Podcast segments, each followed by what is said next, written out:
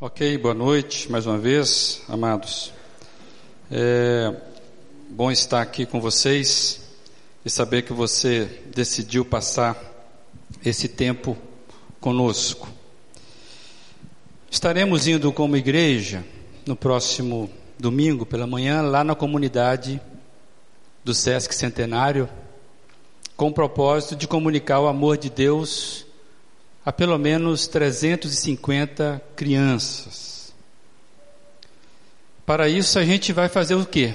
A gente vai trocar o nosso encontro aqui no templo e iremos nos encontrar lá na comunidade deles para estarmos junto com aquelas crianças, aquela comunidade. A ideia é fazermos ali o que estão chamando ação social de Natal.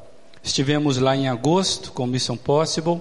Estamos voltando agora para levar algumas cestas de presentes que vocês conheceram, que além dos brinquedos, temos aí uma cartinha feita pelas crianças, é, literatura que comunica o amor de Deus. Teremos lá palhaço com algodão doce e músicas, uma pequena cantata.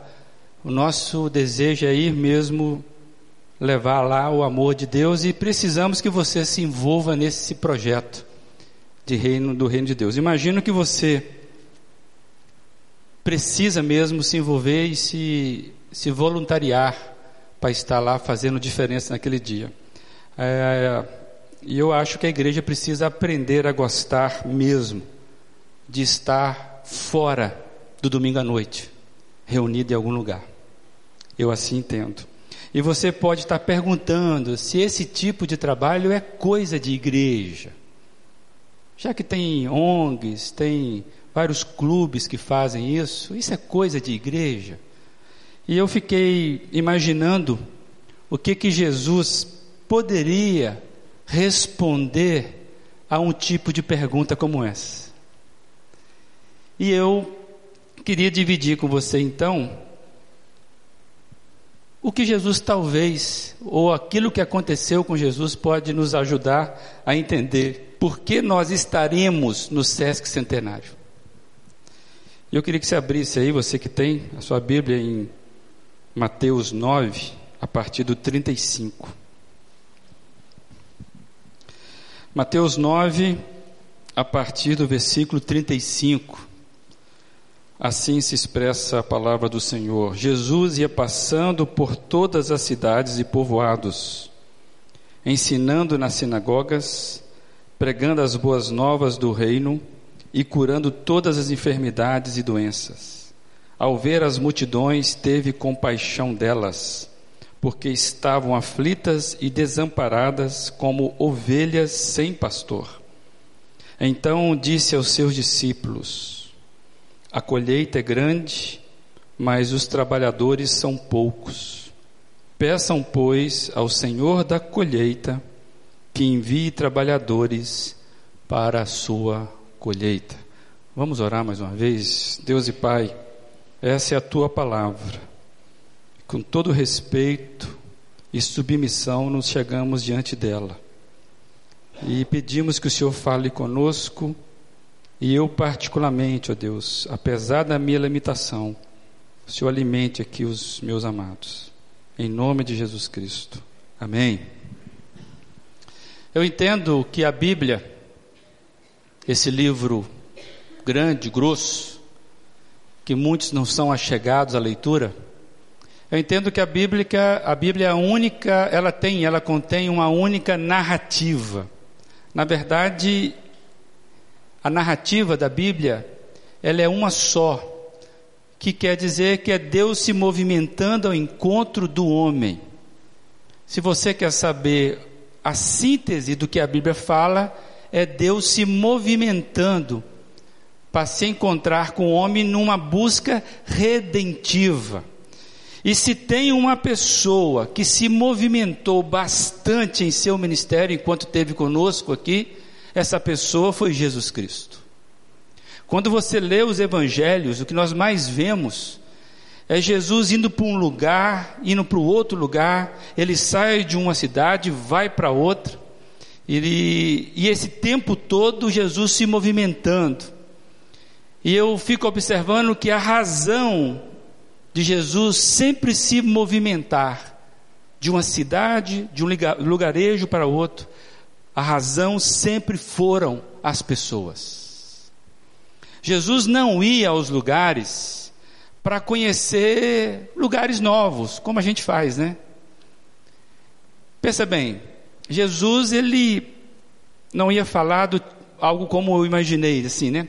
Deixa eu ver se ficou muito bom aquilo que eu ajudei a criar. Porque a Bíblia fala que todas as coisas foram criadas por meio de Jesus.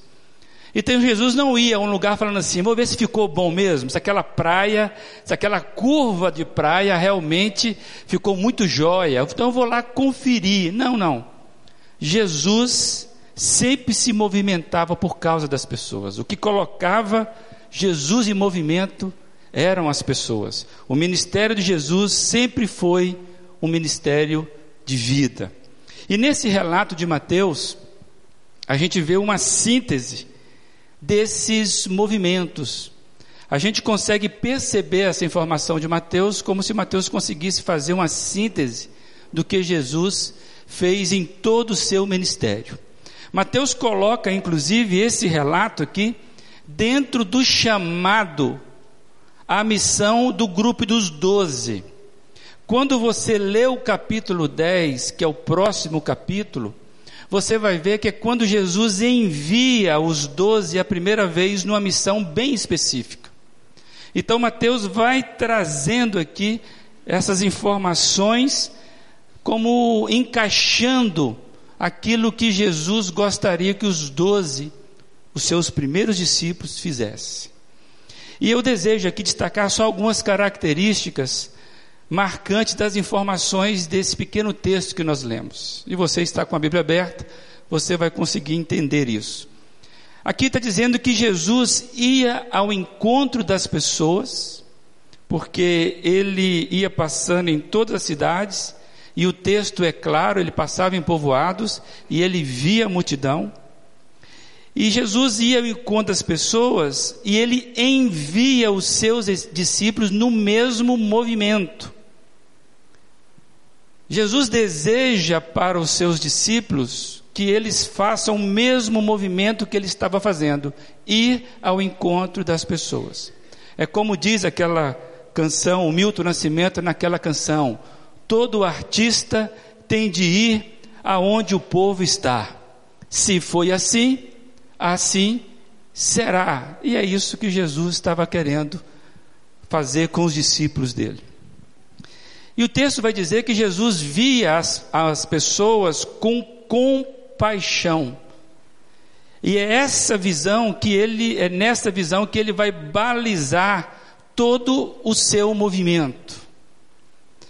Jesus conseguia interpretar as condições das pessoas. Ele olhava e fazia uma radiografia, uma, uma ecografia do coração das pessoas. Jesus, ele vê além das circunstâncias, o diagnóstico de Jesus é preciso. Ele consegue enxergar o ser humano da única maneira que o ser humano precisa ser enxergado na sua totalidade. E Jesus olha, faz o check-up e ele tem compaixão das pessoas. E Jesus então ele compartilha a sua visão com os discípulos. O texto está claro. Ele envolve os seus seguidores nesta mesma visão. Quando ele percebe, ele diz isso para os seus discípulos. E nessa manifestação de Jesus, aqui tem uma revelação. Essa revelação os discípulos não poderiam ver. Que Jesus revela uma informação importante. É que ele diz que a colheita é grande. Essa, essa informação ela é importante porque Jesus está querendo trazer esses discípulos no mesmo movimento e na mesma forma e na mesma visão. Então ele revela a colheita é grande, mas em contrapartida da colheita ser grande, poucos são os trabalhadores. Isso também é uma revelação de Jesus Cristo. Ou seja, pouca gente para fazer ou para participar da grande colheita. O que é uma colheita? Colheita é resultado de alguma coisa que foi plantado. Jesus está chamando os discípulos dele para participar da colheita. Ou seja, a ação de Deus neste mundo depende da participação da igreja de Cristo para receber essa colheita. E eu fiquei pensando que essa informação é muito parecida, nada mais parecido com a igreja. Parece que a igreja é exatamente isso. Sempre muita coisa para fazer e pouca gente para executar. Não é essa sensação que dá? Parece que tem mais trabalho do que gente. E, então está explicado, é isso mesmo. O reino de Deus é essa luta constante. Jesus revela aqui que o plano de Deus sempre foram pessoas. Alguma, por alguma razão, Deus resolveu nos incluir no plano redentivo dele. E eu fiquei imaginando, é como se Deus falasse assim. Eu resolvi imaginar uma frase um pouco mais contextualizada, porque você não trabalha em lavoura, nem eu, você não conseguiu talvez captar aí a informação do texto. Mas o que eu comecei a imaginar é como se Jesus estivesse dizendo para nós hoje a seguinte maneira: Vocês foram redimidos para participarem da remissão de outras pessoas. Eu não salvei vocês para dar uma boa vida para vocês. Eu salvei vocês para aumentar o número dos que vão cooperar comigo no movimento da maior colheita possível a regeneração da humanidade. Deus está formando uma nova humanidade. E ele resolve, por alguma razão, compartilhar isso com os homens. E que homens são esses? Os seguidores de Cristo, a sua igreja. Não que ele precise de nós, mas por alguma razão ele resolveu nos incluir nesse plano resgatador redentivo da humanidade, desta nova humanidade. Por isso que Bill Hybels vai dizer o quê? Que a igreja é a esperança do mundo, mesmo que o mundo não saiba disso porque só podem fazer esse tipo de movimento de vida aqueles que já estão dentro do movimento da nova humanidade que está sendo recriada por Jesus. Quando nós olhamos o que vai ocorrer logo depois com esses doze discípulos e aqueles que se achegam a Jesus, está lá no livro de Atos, que é o nascimento da igreja, inclusive nós estamos estudando isso no domingo pela manhã a gente vai ver que parece que essa turma, mesmo assim, ainda dando algumas cabeçadas, os doze, eles entenderam. Eles entenderam e eu quero trazer aqui, relembrar algumas coisas que nós já dissemos aqui. O movimento de nascimento da igreja em Atos, ali no final do capítulo 2, onde diz que eles se reuniam todos os dias, no pátio do templo, reuniam-se nas casas, eles se reuniam no partir do pão, nas orações, eles se reuniam para poder é, estudar, contemplar, ser ensinado pelos apóstolos, eles se reuniam para, para suprir a necessidade dos outros, ao ponto de que toda a sociedade em volta ficasse admirados do tamanho do envolvimento desse pessoal. E aqui a gente vê as quatro dimensões do crescimento, ou do envolvimento, ou do movimento daquela igreja. A, a, a primeira coisa é que eles eram voltados para cima. Eles eram voltados para Deus, eles se dedicavam ao ensino, eles eram cheios de temor, eles louvavam a Deus, está lá no capítulo, capítulo 2 de Atos e no, no decorrer de Atos todos. Ou seja, era uma igreja voltada para cima mas também é uma igreja voltada para dentro dela, quando ela buscava os ajustes que ela precisava fazer diante da palavra de Deus. Eles buscavam na palavra de Deus e eles queriam se ajustar no que Deus queria para eles. Então era a igreja voltada para cima porque adorava a Deus, era uma igreja voltada para dentro, porque eles faziam isso balizando-se em Deus para que eles se ajustassem, mas eles também eram voltados para baixo. Eles buscavam não perder o reconhecimento de que eles eram pecadores, todos são iguais pecadores. E você vai ver que a fala daquela igreja era necessidade de arrependimento e de confissão de pecados. Então era uma igreja voltada para cima, uma igreja voltada para dentro, uma igreja voltada para baixo e uma igreja voltada para fora. Eles buscavam servir e suprir as necessidades das pessoas, ao ponto de ter simpatia do povo, e eles não deixavam de proclamar Jesus, o Cristo. Ou seja, é uma igreja que entendeu que fazia parte da grande colheita. O sentido, amados, de identidade de uma igreja e desta igreja era impressionante. Por isso que nós estamos fazendo aquelas reflexões daquele seminário, estou falando para a igreja agora, eu e minha igreja. Nós precisamos descobrir a nossa identidade em Cristo Jesus, para que a gente possa conseguir viver dentro de nós todo esse potencial que Jesus Cristo deixou para a igreja dele. E essa igreja, ela não conseguia, a igreja de Atos, não conseguia deixar de viver aquilo que Deus entregou para eles. O que, que eu estou dizendo aqui? É que esses moços ouviram Jesus falar: olha, vocês precisam ir e pedir a Deus que Ele mande mais trabalhadores, porque a colheita é grande. E de repente eles começaram a vivenciar isso que eles não tinham nem mais controle. Começou gente a chegar e gente foi chegando e gente foi chegando ao ponto, uma igreja que começou com um, pouquíssimas pessoas, logo assim de imediato já tinha pelo menos 8 mil pessoas, 10 mil pessoas, 15 mil pessoas.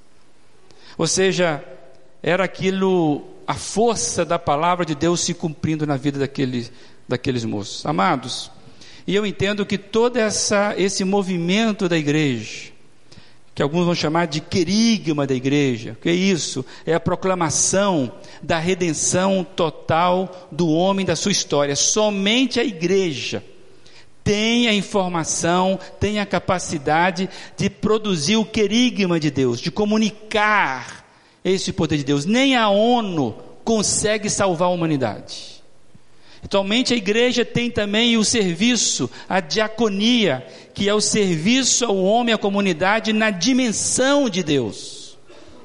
Nenhuma ONG consegue entregar, de fato, aquilo que só a igreja pode entregar na sua diaconia. E a igreja também, ela tem uma espécie de comunhão que nenhum clube do mundo vai conseguir ter, que a gente chama de coinonia, que é a comunhão do Espírito Santo, da vida de Deus em nós. Por isso que eu falei que Jesus veio fazer um movimento de vida e não criar uma religião chamada cristianismo.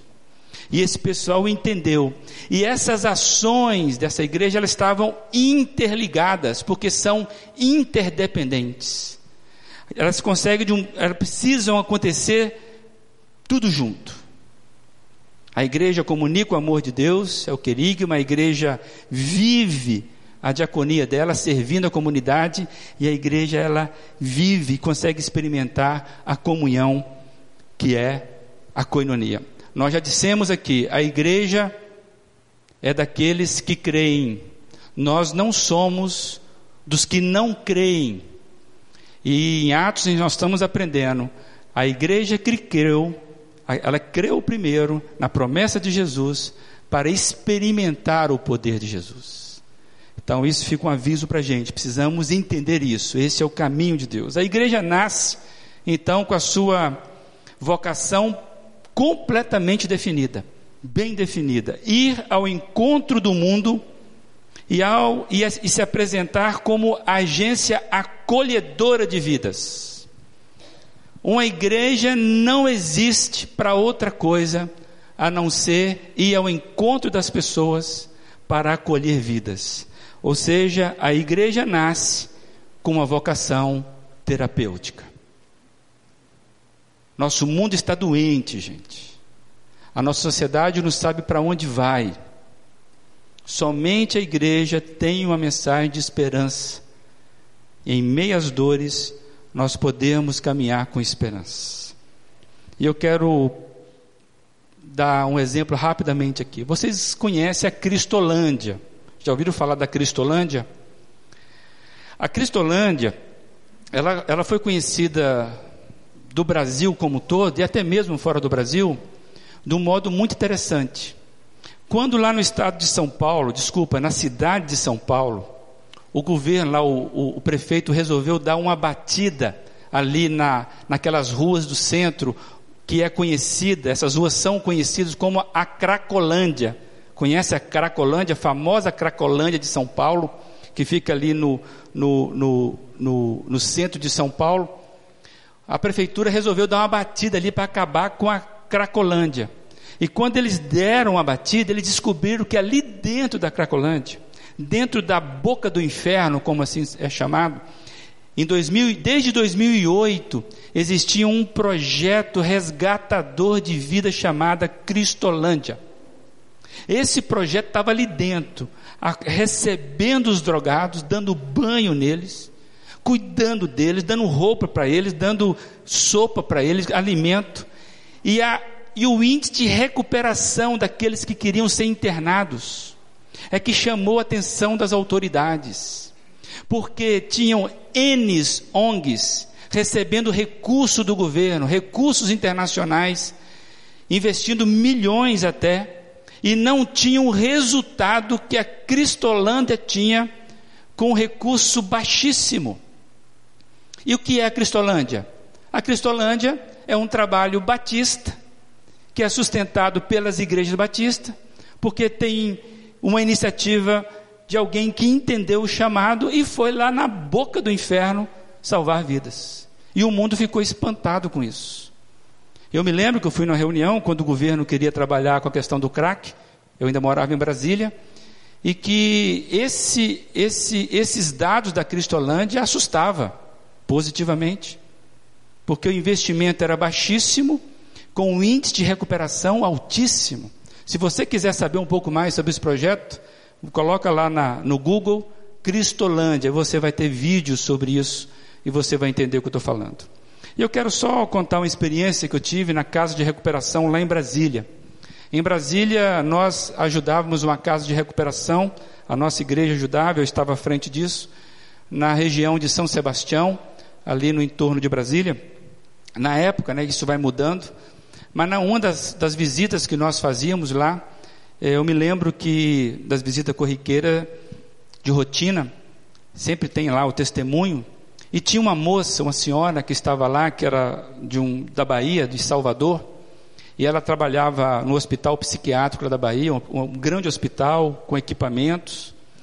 E eu me lembro que ela, eu estava de frente para ela e já estava acostumado com o trabalho. E ali os, os internos começaram a dar o testemunhos deles. Tinha pessoas ali de duas semanas, quatro meses, nove meses, cinco meses, e eles começaram a falar sobre o que estava acontecendo na vida deles. E, e, a cada testemunho dos internos, a mulher estava de frente comigo assim, eu começava a ver o semblante dela. E o semblante dela foi mudando. E ela não aguentou. E lá pelo quarto ou quinto testemunho, ela pediu a palavra e falou assim: Por favor, eu não estou entendendo isso. Você está dizendo que você está aqui só há três meses? Há, há, há cinco meses? E você está com esse semblante limpo? Eu trabalho lá, numa clínica que recebe pessoas igual vocês, e ninguém tem a leveza desse semblante. E não temos nem condição de dar alta para ninguém. Ninguém vai conseguir ter alta. E ela ficou assim, espantada que os voluntários da casa eram ex-usuários, que estavam ali agora limpos, louvando a Deus, glorificando a Deus a nova vida. Sabe por que ela ficou espantada? Que ela achou aquilo impressionante? É porque ela não tinha entendido que a obra de libertação nenhuma outra agência no mundo pode fazer. Somente a agência do reino de Deus pode fazer isso. Era uma libertação de, um, de uma perspectiva que ela não conseguia enxergar. E estava ali a prova das pessoas sendo libertas. A libertação do aprisionamento da alma era a etapa principal daquela singela casa de recuperação. Uma casa simples, caindo ao pedaço. Quem conheceu na época a estrutura precaríssima, mas libertando pessoas, diferentemente de outras estruturas. A principal obra de libertação era aquela que só o Espírito Santo pode fazer na vida de uma pessoa. É por isso que a mulher não entendia. Por isso que a igreja é a esperança do mundo. Amados, existe uma tentação que nós precisamos vencer aqui enquanto igreja. Que tentação é essa? Temos várias, mas eu quero me deter apenas essa. É que para servir de forma consistente, para servir de forma eficiente, principalmente os de fora, a gente precisa estar primeiramente com uma estrutura boa para receber as pessoas. Nós precisamos estar curados das nossas enfermidades, das nossas próprias mazelas. A gente precisa estar muito melhor para poder ir. Eu, particularmente, entendo que a cura interior das nossas mazelas, Deus deseja isso, isso faz parte, inclusive, da nossa santificação, que é o processo que Deus se instala em nós. Você era um cidadão, aceita Jesus, reconhece a sua miséria, e você aqui na igreja vai tentando buscar melhorar isso em Deus. Claro que é isso. Então, esse processo de melhoria contínua interna é perfeitamente plausível e é isso mesmo que estamos buscando. A única diferença nossa por aquele que está ali na sarjeta na rua é que nós somos agraciados pela graça de Deus, alcançados por ela, e Deus tem nos sustentado, não há diferença nenhuma. Todo ser humano é potencialmente um viciado na sarjeta. E se eu e você somos aqui hoje conscientes, é porque Cristo tem nos sustentado. Amados, a gente, eu particularmente entendo que que Deus espera essa caminhada de nós. Mas então eu te falar uma coisa aqui: não são as nossas competências, não são as nossas virtudes de caráter que vão garantir a colheita. Não são as nossas capacidades, as nossas estruturas que vão garantir a colheita. As nossas competências de caráter são e devem ser frutos da ação de Deus nas nossas vidas. Isso faz parte do processo de santificação. No entanto, é justamente no exercício da missão de você entregar o amor de Deus é que a gente vai nos tornando agência do reino de Deus. Então, essa ideia de comunidade que precisa socorrer o outro nasce da consciência que há, primeiramente, dentro da gente, uma necessidade de cura que só vai se estabelecer também no relacionamento. Eu já disse aqui e repito. Por que, que viver em comunidade é difícil? Porque os relacionamentos machucam. A gente erra com o outro. A gente comete pecado com o outro. Mas nós só seremos curados também nos relacionamentos. Só seremos melhorados no relacionamento.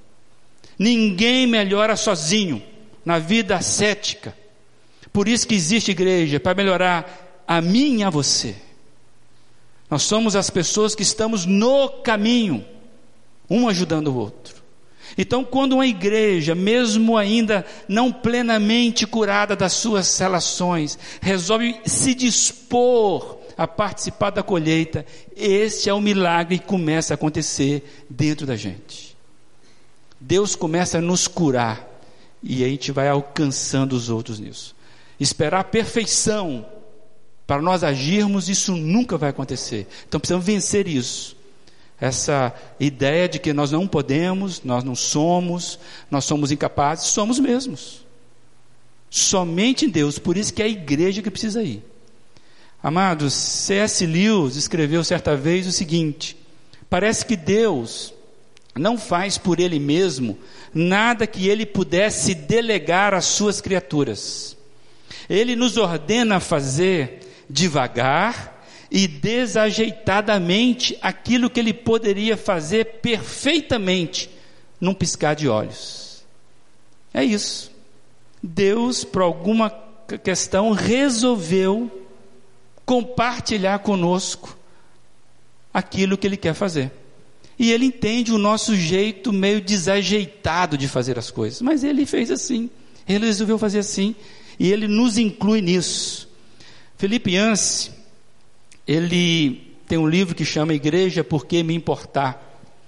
E lá ele conta a história que, certa vez, um compositor chamado Igor Stravinsky, esse compositor escreveu uma peça musical que continha dentro dessa peça um, um trecho muito difícil para violino. Né? O, o violinista, para fazer aquela aquele trecho era muito difícil. E depois de diversas semanas de ensaio, isso é um fato verídico, o solista, o violinista que ia fazer o solo, ele chegou para Stravinsky e disse que não conseguia tocar aquela parte. E ele tinha se esforçado ao máximo, mas era um trecho difícil demais para ele e ele até chegou a deduzir que ninguém conseguiria tocar aquele trecho. E diz a história que Stravinsky respondeu o seguinte: Eu entendo isso, mas o que eu procuro é o som de alguém que esteja tentando tocá-lo. O que eu procuro é alguém que esteja tentando tocar não é a perfeição. Amados, esta igreja, nós aqui, temos um potencial de influência nesta cidade, na região, que vai além de qualquer fator limitante que nós tenhamos, seja de estrutura, seja de recursos, pois o dono da colheita é o principal interessado no movimento terapêutico dessa igreja. O que Deus quer olhar para nós é o seguinte: Senhor, eu estou tentando. Quando eu olho, é grande demais a colheita. O desafio é grande demais. Mas Deus vai falar: continue tentando. O que eu quero são pessoas que vão, mesmo na limitação, que tendem a fazer isso. Deu para entender, amados? E eu queria então passar aqui, já finalizando, passar um vídeo e que talvez ele vai nos mostrar que a melhor ferramenta sempre foi a nossa própria vida sendo doada. A melhor ferramenta que essa igreja tem é você. São vidas sendo doadas. Porque vida comunica vida. De estrutura, o mundo está cheio. De promessas vazias, o mundo está cheio. De palavras sem sentidos, o mundo está cheio.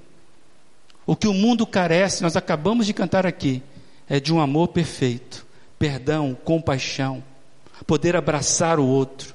Vida comunica vida. Então, a maior arma que o Deus tem para nossa igreja é você. Quando você se dispuder, dispuser a tocar da melhor maneira possível. E eu queria que você prestasse atenção nesse vídeo. Quem sabe isso ajuda você e eu a entendermos um pouco sobre isso. Quando eu entro no hospital a paisana de cara limpa, eu estou completamente suscetível a tudo que está lá. Eu sou passivo, eu sou reagente. Agora, quando eu estou caracterizado como besterologista, a situação muda, porque aí eu tenho um foco, eu tenho uma missão que é a criança. Então, eu não deixo de acessar a verdade daquela situação. Eu não posso varrer para debaixo do tapete, mas eu olho além, além dos diagnósticos e vou buscar o que está bom, o que está legal aqui nessa criança e trazer isso à tona através da interação. Então, dessa forma, a gente vê a transformação e lida de uma maneira saudável com essa tristeza. Isso é a essência do que a gente faz. Por isso eu amo e gosto dele assim. assim, assim, assim, assim.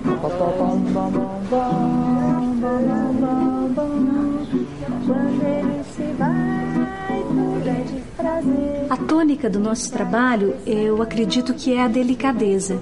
Além do amor que você tem ao que você faz ao teatro, a gente tem que ter também uma vocação, tem que ter uma, uma resistência muito grande.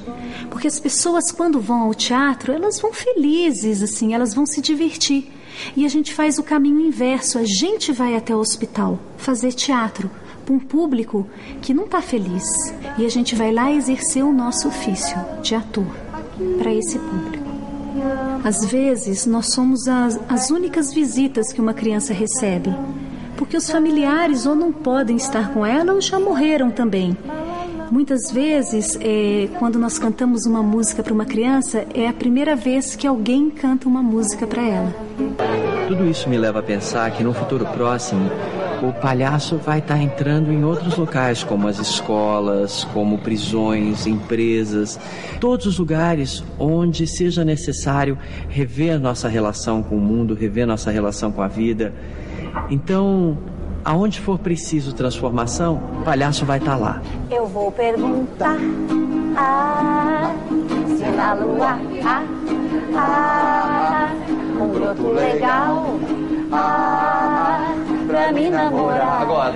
Xalalala, mas não vou gostar.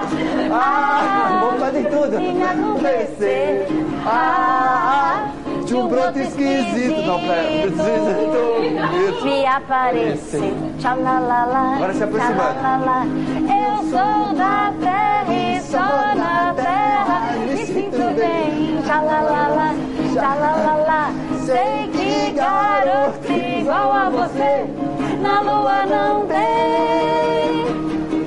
Eu vou perguntar ah, se na lua há ah, um broto legal ah, Agora.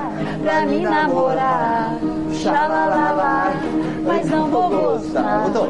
Ah, se me acontecer ah, de um broto esquisito me aparecer. Tchalalala, tchalalala. Eu sou da terra e só na terra me sinto bem. Agora é livre, agora é soltura total. Livre agora. Sei que total, igual a você na lua não tem. Eu vou perguntar ah, se na lua há ah, um broto legal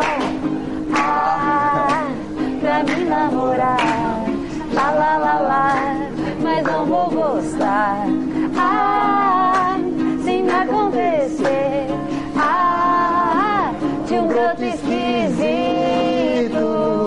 uh, me aparecer. Tchalalala, tchalalala. Olha, tem duas vozes. Interessante, não? Uma coisa simples, singela, mas feito com sinceridade. Vida influenciando vida. E me chama a atenção de, de algumas frases ali, e eu quero recordar o que esses palhaços disseram. Ele fala o seguinte: eu entro com intencionalidade, eu tenho foco. Eu não deixo de acessar a verdade daquela situação. Eu olho além do diagnóstico. Lidar com o lado invisível da realidade. Através da interação. Além do amor que você faz, no caso no teatro, você tem vocação, uma resistência muito grande. A gente faz o caminho inverso. A gente vai até o hospital. A gente vai lá exercer o nosso ofício. Aonde for preciso, o palhaço vai estar lá. Entrar em todos os lugares onde seja necessário rever a nossa relação com o mundo, rever nossa relação com a vida. Aonde for preciso transformação, o palhaço vai estar tá lá. Fiquei pensando, gente, isso é fala de igreja. Ou deveria ser a fala da igreja, não é verdade?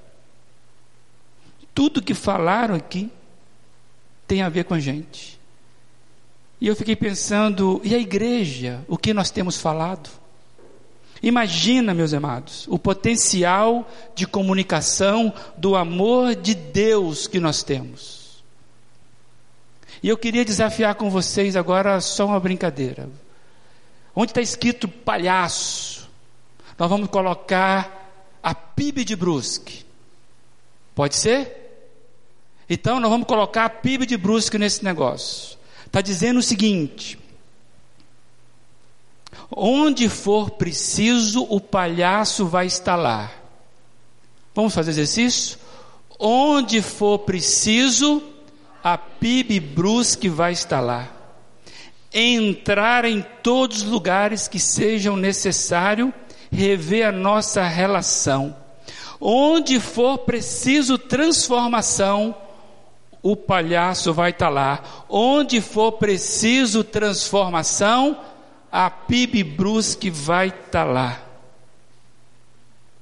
Eu podia fazer um exercício agora, tirar a PIB Brusque e colocar o seu nome. Amém? O que, que você acha? Se na lua tem um broto legal, aqui na terra deve ter também alguém capaz de comunicar isso. Você faz o exercício, se você quiser, de colocar o teu nome nesse negócio. O que Jesus falou é que a seara, a colheita é grande. Em contrapartida, poucos são os trabalhadores. Quem sabe algo semelhante é que Deus tinha em mente para a igreja. Em que pontos podemos entender a vocação terapêutica da igreja? A igreja marcha contra o individualismo. A igreja marca, marcha contra a desesperança. A igreja marcha contra o sistema de poder. Essas três frentes é que o mundo nos ensina: individualismo, desesperança e sistema de poder. Somente a igreja pode marchar contra isso. E eu queria terminar com a frase do Larry Crabb, que diz o seguinte, no livro Conexão. É uma batalha que eu não posso vencer sozinho. Preciso de uma comunidade que esteja lutando a mesma guerra e queira me incluir nessa luta. Preciso de uma comunidade que entre na minha batalha e me ajude a identificar qual é ela, para que eu não desperdice a minha vida combatendo batalhas menores, que é a minha tendência. Nós precisamos de uma comunidade que seja o local onde eu lembro onde que são as minhas verdadeiras lutas. E que entre e que me ajude, e eu assim, sendo ajudado, possa ajudar. E aí lembrando o evangelho, ao ver as pessoas, teve compaixão delas porque estavam aflitas e desamparadas como ovelhas sem pastor. A colheita é grande. Peçam, pois, o Senhor da colheita que envie trabalhadores para a sua colheita. Bom saber que Deus tem encontrado aqui, nesta comunidade, pessoas dispostas a serem o tipo de comunidade que Ele precisa para a colheita que Ele deseja fazer nesta cidade, neste tempo e nós estamos aqui para experimentar isso. É com você. Dia 4 é apenas um pequeno ensaio. E quem sabe a gente pega gosto. Quem sabe Deus está entregando para a gente pessoas para cuidar. Quem sabe é aquela comunidade. Quem sabe entregarmos vidas para ganharmos vidas preciosas para Jesus Cristo. Como é que a gente começa? Se dispondo que a gente possa aprender com os palhaços. Onde houver lugar, eu estou entrando. Nas escolas, nas praças. Que isso seja a nossa fala. Minha e a sua. Pode ser assim? Então você curva a sua fronte. Deus amado, como é que imaginamos, ó Deus, o Senhor nos incluindo nessa grande obra que é resgatar vidas, uma vez que nós sabemos da nossa miséria. Nós também fomos resgatados uma vez porque alguém investiu em nós. Alguém veio falar conosco, alguém nos convidou, alguém nos abraçou, alguém disse aquilo que a nossa alma precisava ouvir. E o Senhor sempre trabalhou com isso. Então, Pai, gera em nós trabalhadores dignos de participarmos da maior colheita do universo o resgate da nova humanidade. Ó Deus, encontre em nós pessoas com a coragem de darmos a cara. Em nome de Jesus Cristo. Amém.